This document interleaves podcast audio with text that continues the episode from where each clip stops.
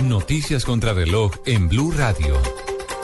3 de la tarde, 32 minutos. Las noticias, las más importantes a esta hora en Blue Radio. A la cárcel fueron enviados los nueve exfuncionarios del Ministerio de la Defensa señalados por la Fiscalía de robar información privilegiada. María Camila Orozco.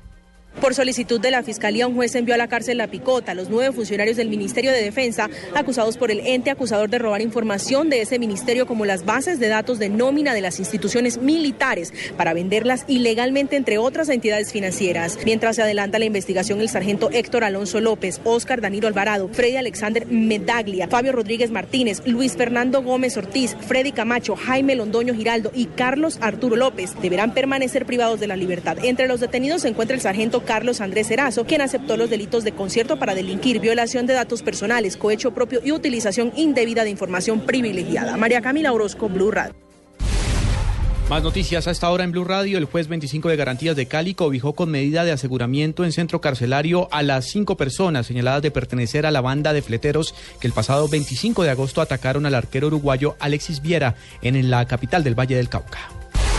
El procurador general Alejandro Ordóñez anunció la apertura de un proceso verbal en contra de los alcaldes que participen en actividades políticas o proselitistas con miras a las elecciones que se celebrarán el próximo 25 de octubre.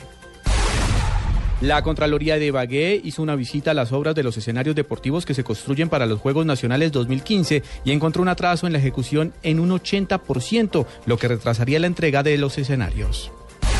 Y en información internacional, 85 personas murieron en varias explosiones atribuidas a los islamistas de Boko Haram en Maiduguri, en el noreste de Nigeria, según habitantes del lugar, en tanto la policía indicó más temprano que eran por lo menos 54 las víctimas.